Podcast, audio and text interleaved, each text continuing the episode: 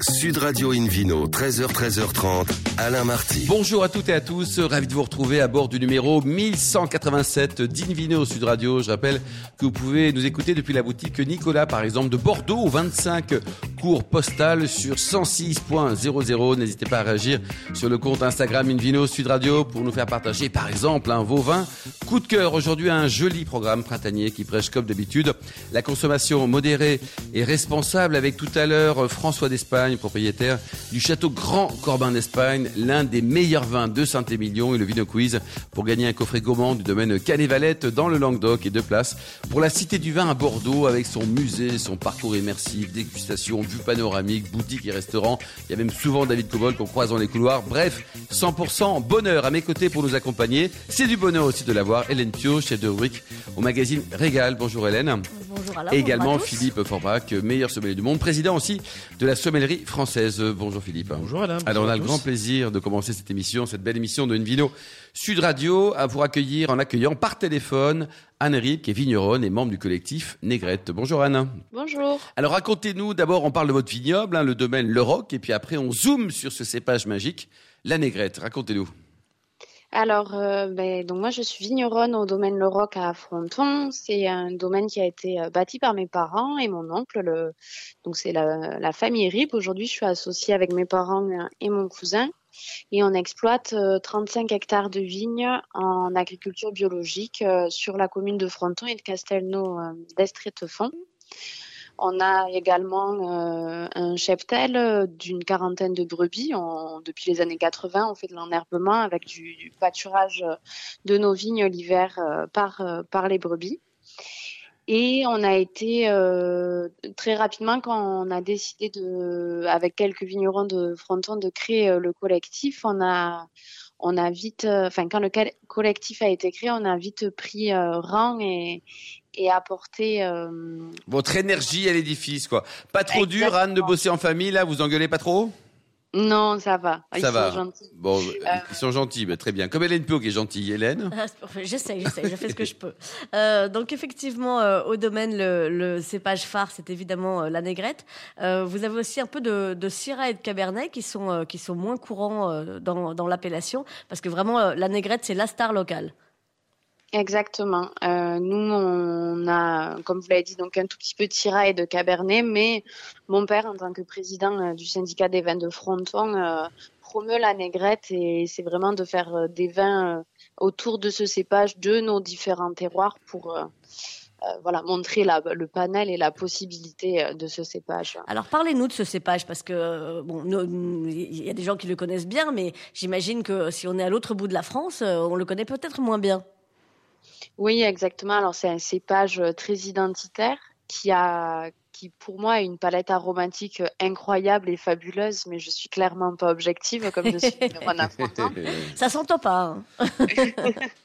C'est un cépage qui a une euh, qui se comporte très bien aujourd'hui aromatiquement avec le réchauffement climatique. Il y a vraiment euh, en fait tout un, tout un- une possibilité d'aromatique autour du cassis, de la réglisse, mais aussi des épices, du poivre, de la menthe. Qu'on fasse des vins d'élevage ou des vins plutôt sur le fruit, on arrive vraiment à avoir des typicités très différentes et très euh, identitaires. Donc nous, c'est ce qui nous plaît. C'est un cépage qui ne ressemble entre guillemets à pas d'autres cépages, même si sur des élevages un peu longs, moi je trouve que la négrette ressemble peut avoir des traits euh, très similaires avec des syrahs du nord. Oui, parce que Euh, les, les arômes dont vous avez parlé, effectivement, euh, le poivre, la violette. euh, Philippe alors- Forbach, un commentaire sur la négrette? Vous, vous l'aimez, qu'elle soit verte ou pas? Je- je- oui, je- je- exactement.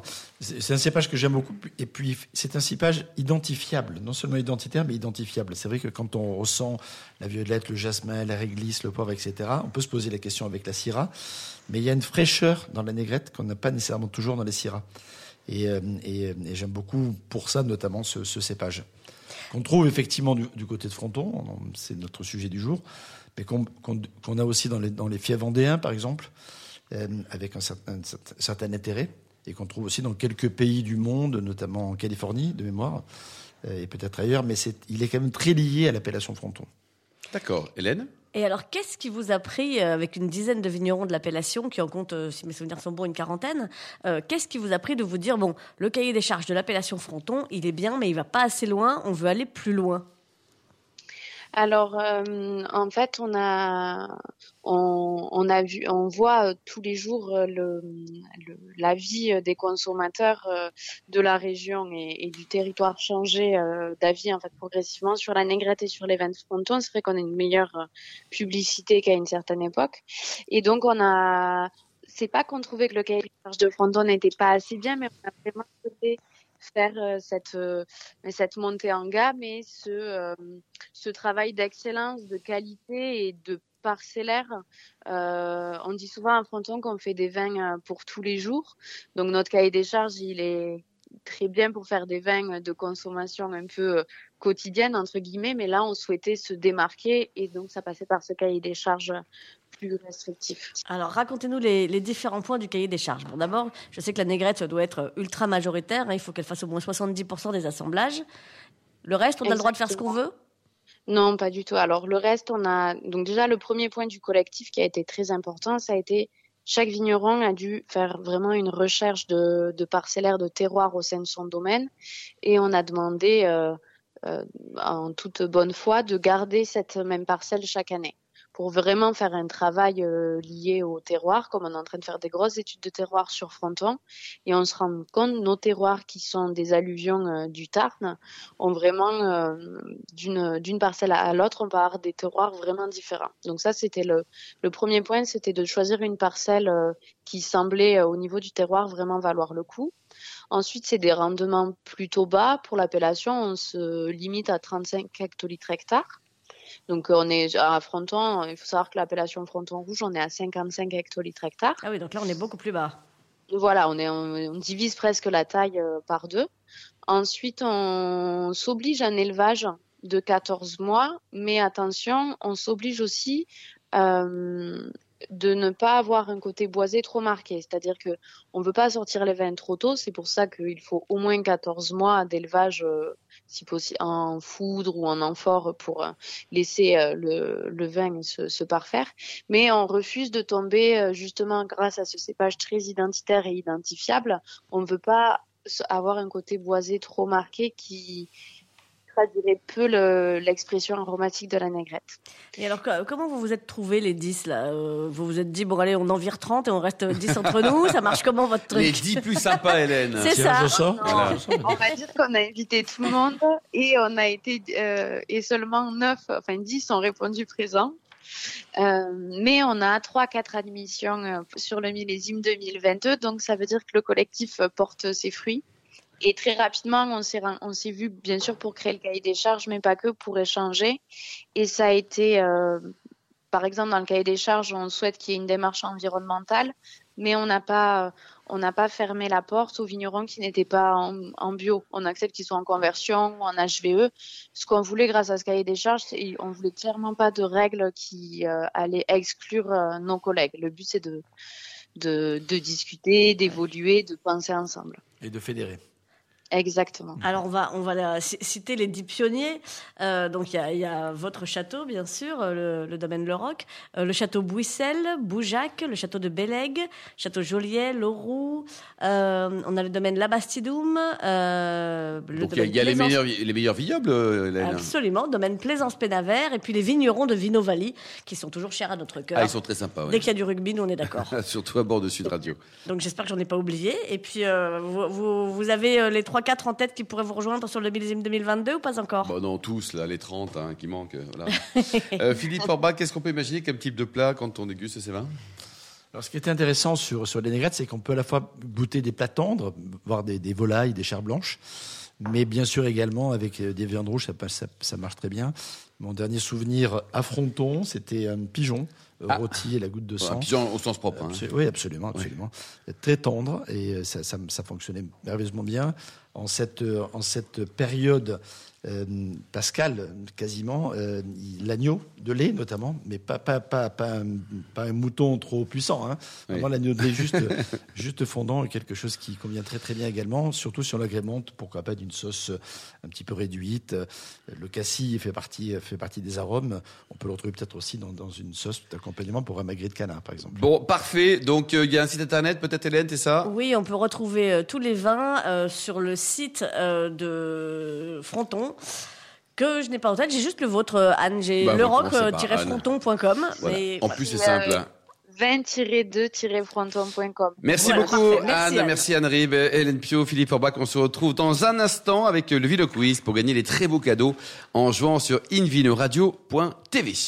Sud Radio Invino, 13h, 13h30, Alain Marty. Retour chez le caviste Nicolas. Je rappelle, vous pouvez nous écouter depuis la boutique de Bordeaux, par exemple, au 25 cours postal sur 106.00. On vous remercie d'être toujours très très nombreux à nous suivre chaque week-end. Retrouvez aussi sur les réseaux sociaux, notamment Instagram, Invino Sud Radio, pour toujours plus d'actualité. Philippe Forbach, vous qui êtes notamment le président de la sommellerie française, eh bien justement, on parle du Vino Quiz. Je vous en rappelle le principe. Absolument. Absolument. Chaque semaine, nous vous posons une question sur le vin et le vainqueur gagne de très beaux cadeaux.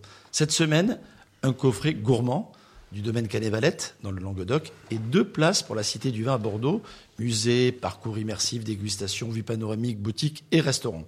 La question de la semaine dernière était quel type d'ouvrage sur le vin a écrit Émilie Daré? Réponse A proposé une BD, réponse B un roman, réponse C un livre documentaire. Et la bonne réponse est C'était la réponse A, il s'agissait bien d'une BD. Et cette semaine, Philippe, alors La question de ce week-end, concentrez-vous. Hein. De quelle appellation provient les vignerons membres du collectif Négrette, qui produit d'excellents vins rouges et rosés? Réponse A de l'appellation Busé, de l'appellation Fronton, c'était la proposition B, ou la réponse C de l'appellation Bergerac, Busé, Fronton, Bergerac. Pour répondre, rendez-vous toute la semaine sur le site Invino radio.tv rubrique Vino Quiz. Le gagnant sera tiré au sort parmi les bonnes réponses. Merci beaucoup Philippe Orbach. Invino sur Radio a le grand plaisir d'accueillir maintenant par téléphone François d'Espagne, propriétaire du château Grand Corbin d'Espagne. Bonjour François. Bonjour Alain. Alors votre famille est l'une des plus anciennes de Saint-Émilion et tout débute au XVIIe siècle hein, avec euh, plein de métiers différents François, pas forcément que vigneron. Hein.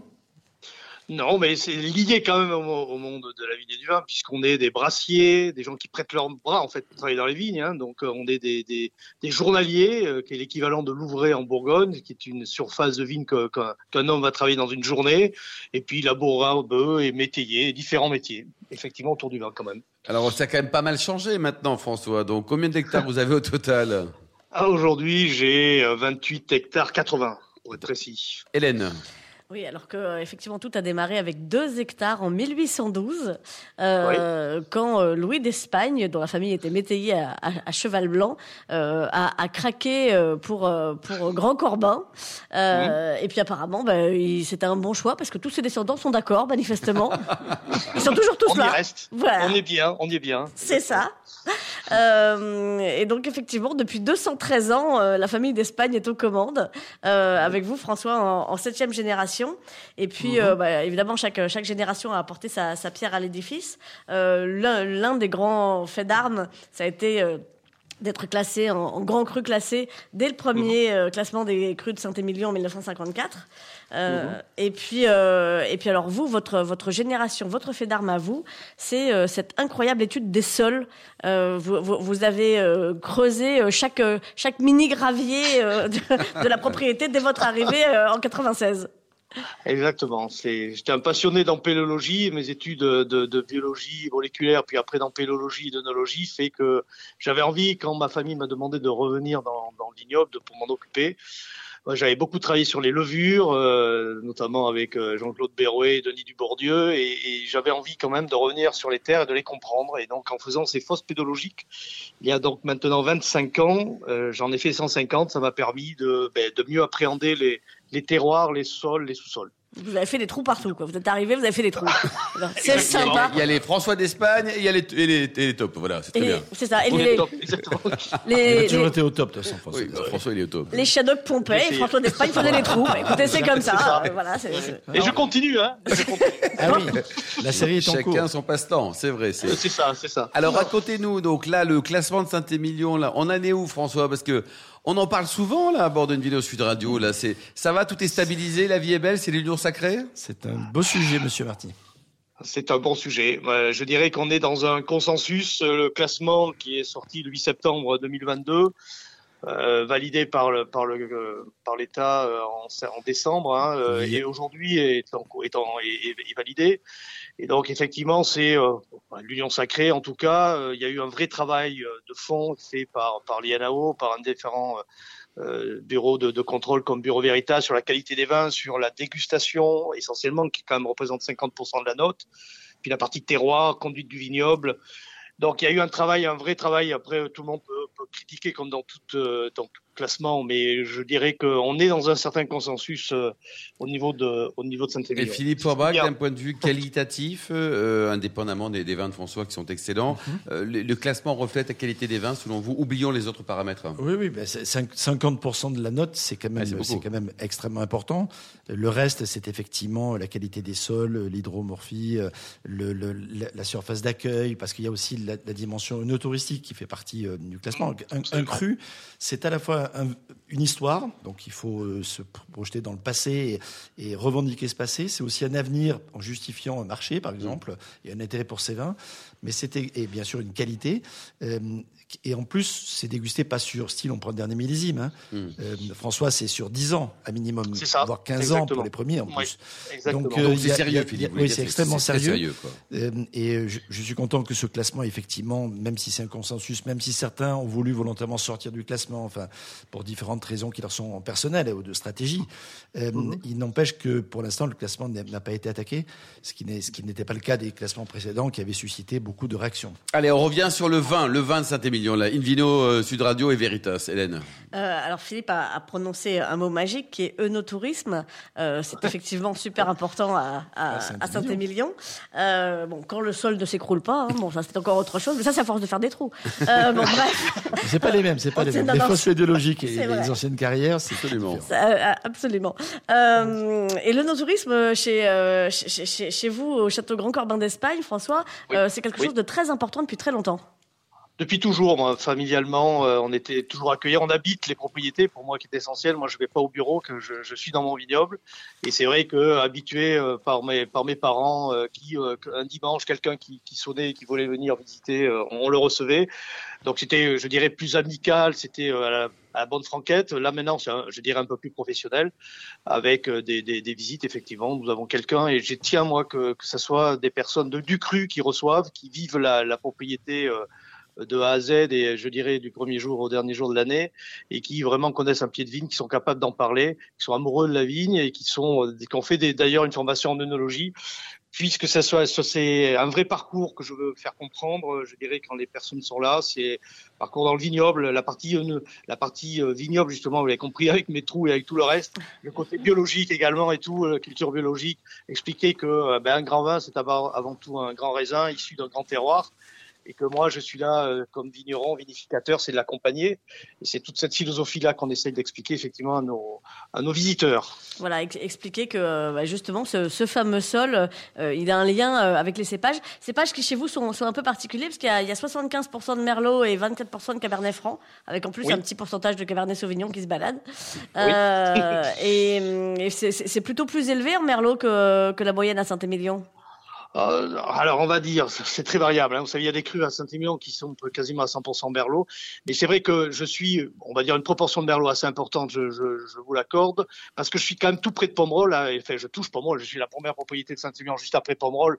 Donc on a des sols d'argile bleue, cette crasse de fer extraordinaire de Pomerol. Et Qui est vrai vraiment le bleu Merlot- d'ailleurs, hein, je le, je, je- je le dis pour, pour nos auditeurs. euh, Il y, a- il y a vraiment des endroits où le sol est bleu. Oui, et, matin, midi et soir, c'est pas uniquement à partir de C'est- c'est- 22h. Quoi. et C'est pas de la oui. vraiment Ah oui, le- Non, non, non. François, on parle un peu de, de vos différents millésimes. Là, On- vous avez également des, des vins un peu, un peu anciens à la vente ou alors vous avez que des vins récents? Non, non, vous savez, c'est toujours cette histoire familiale. Hein, on en parlait, septième génération. J'ai la chance d'avoir, euh, alors dans mon caveau familial et personnel, des bouteilles qui remontent jusqu'en 1903, 1926, oh là là là, Il faut nous inviter ou alors nous donner le code du caveau. Vous savez, vous êtes toujours le bienvenu, Alain, euh, Philippe et, vous, Hélène, on arrive. Pour, venir faire une dégustation. Et tous nos auditeurs aussi, François, et puis ils sont nombreux.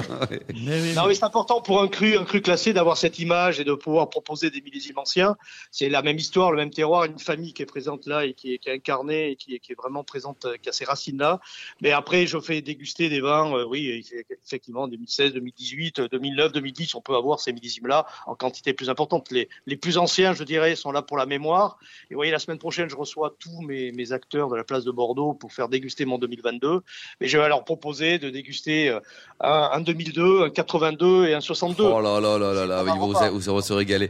Merci beaucoup, tout François. Vous avez une, une, adresse, un site internet pour prendre des éléments sur tout ce que vous proposez, vos, vins, mais également le côté œnotouristique dont on vient de parler c'est grand-corbin-d'espagne.com. C'est la touche 6 du clavier. Merci beaucoup, François 6, l'homme qui fait les trous dans le meilleur des crus du Saint-Émilion. Bravo, François de Changérien.